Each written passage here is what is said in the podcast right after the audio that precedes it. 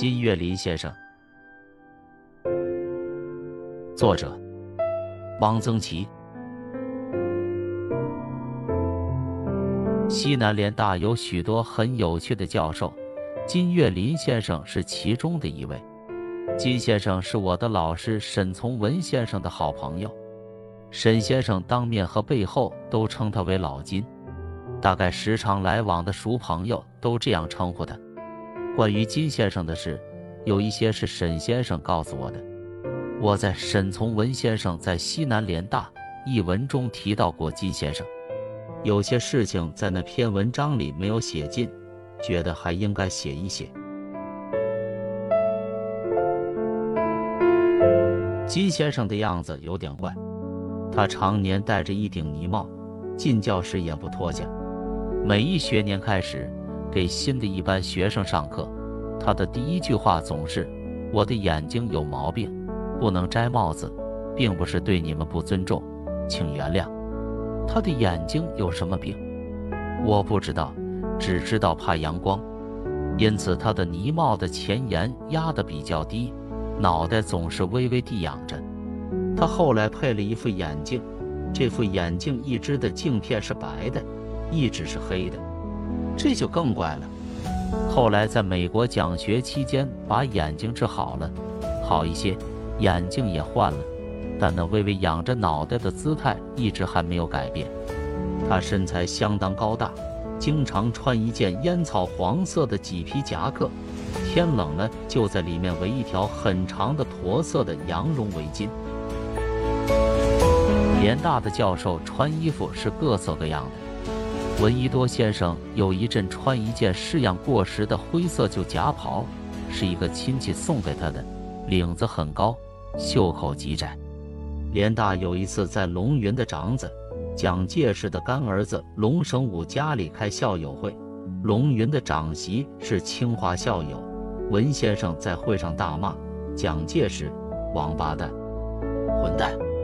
那天穿的就是这件高领窄袖的旧夹袍。朱自清先生有一阵披着一件云南赶马人穿的蓝色毡子的衣口中，除了体育教员。教授里穿夹克的，好像只有金先生一个人。他的眼神，即使是到美国治了后，也还是不大好。走起路来有点深一脚浅一脚。他就这样穿着黄夹克，微仰着脑袋，深一脚浅一脚的，在联大新校舍的一条土路上走着。金先生教逻辑。逻辑是西南联大规定文学院一年级学生的必修课，班上学生很多，上课在大教室，坐得满满的。在中学里没有听说有逻辑这门学问，大一的学生对这课很有兴趣。金先生上课有时要提问，那么多的学生，他不能都叫得上名字来。联大是没有点名册的，他有时一上课就宣布今天。穿红毛衣的女同学回答问题，于是所有穿红衣的女同学就都有点紧张，又有点兴奋。那是联大女生在蓝荫丹士林旗袍外面套一件红毛衣成了一种风气，穿了毛衣，黄毛衣的极少。问题回答的流利清楚，也是件出风头的事。金先生很注意的听着，完了，说：“Yes。”请坐。学生也可以提出问题，请金先生解答。学生提的问题深浅不一，金先生有问必答，很耐心。有一个华侨同学叫林国达，操广东普通话，最爱提问题，问题大都奇奇怪怪。他大概觉得逻辑这门学问是挺玄的，应该提点怪问题。有一次，他又站起来提了一个怪问题。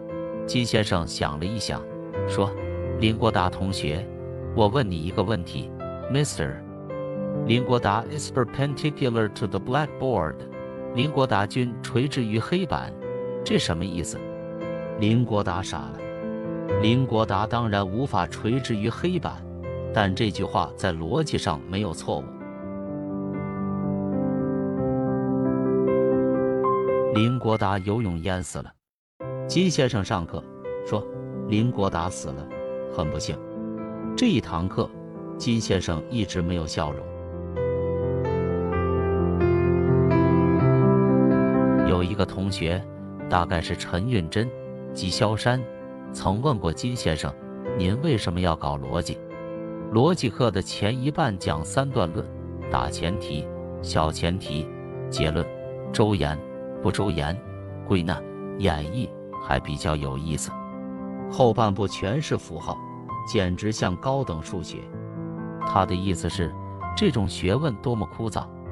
金先生的回答是。我觉得它很好玩。除了文学院大一学生必修逻辑，金先生还开了一门符号逻辑，是选修课。这门学问对我来说简直是天书。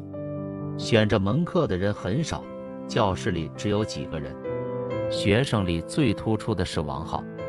金先生讲着讲着，有时会停下来问王浩。你以为如何？这堂课就成了他们师生二人的对话。王浩现在在美国，前些年写了一篇关于金先生的较长的文章，大概是论金先生之学的。我没有见到。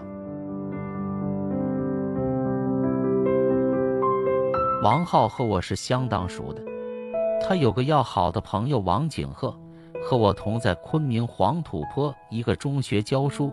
王浩常来玩，来了常打篮球，大都是吃了午饭就打。王浩管吃了饭就打球，叫练盲场。王浩的相貌颇土，脑袋很大，剪了一个光头，连大同学剪光头的很少。说话带山东口音。他现在成了洋人，美籍华人，国际知名的学者。我实在想象不出他现在是什么样子。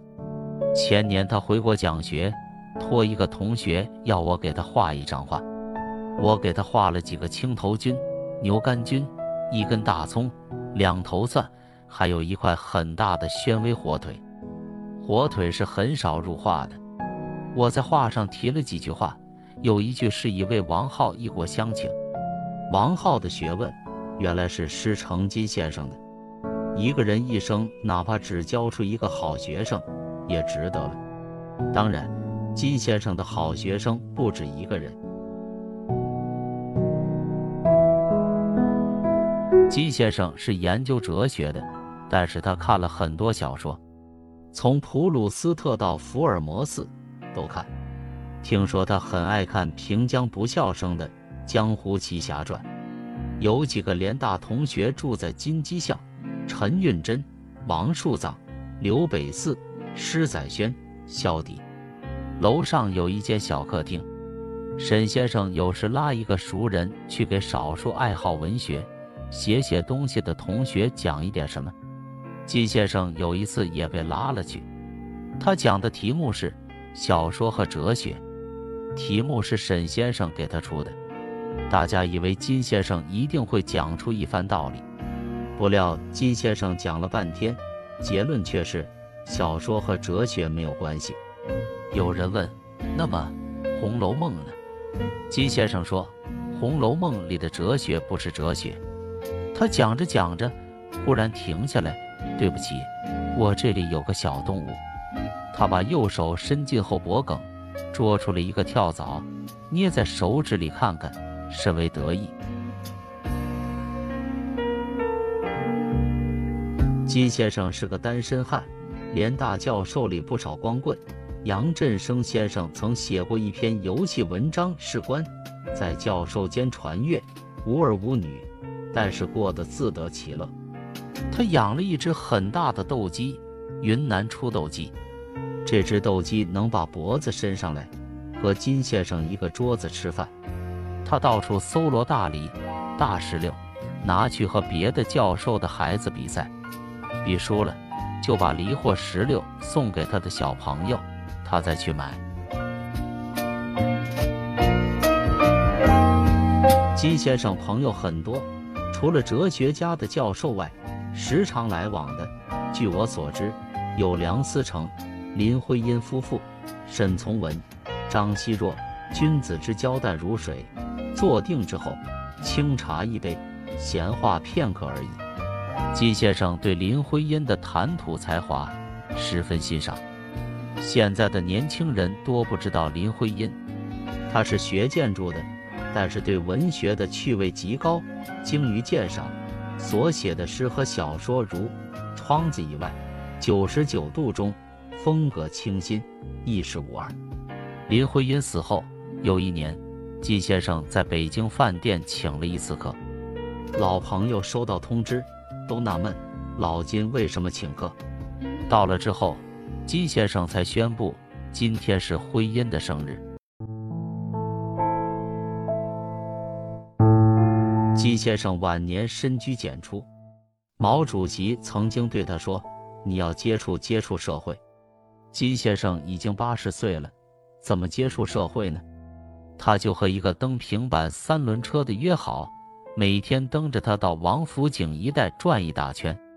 我想象金先生坐在平板三轮上东张西望，那情景一定非常有趣。王府井人挤人，熙熙攘攘。谁也不会知道，这位东张西望的老人是一位一肚子学问、为人天真、热爱生活的大哲学家。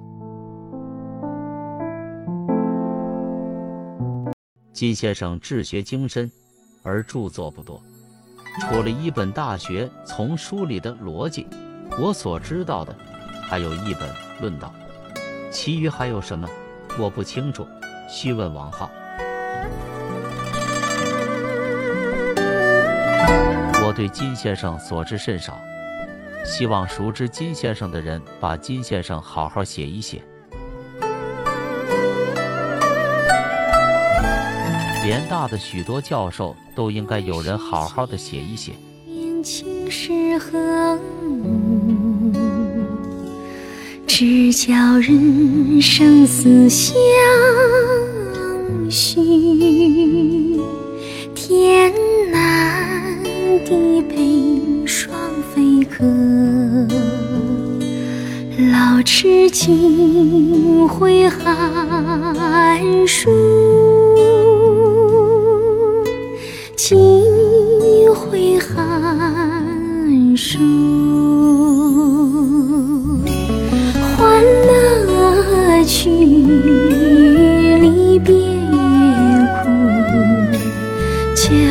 更有痴儿女。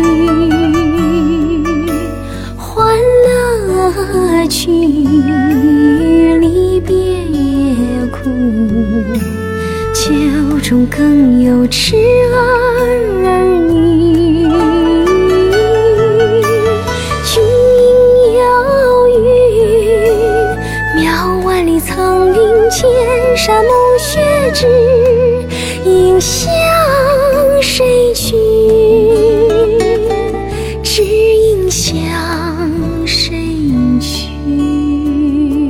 本期就分享到这儿，欢迎在下方留言。祝您开心。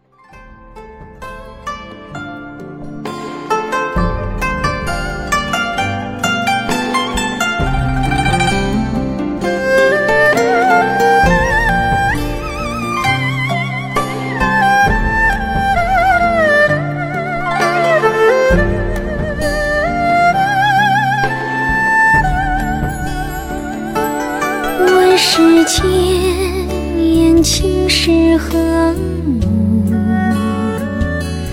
只教人生死相许。天南地北双飞客，老痴尽挥寒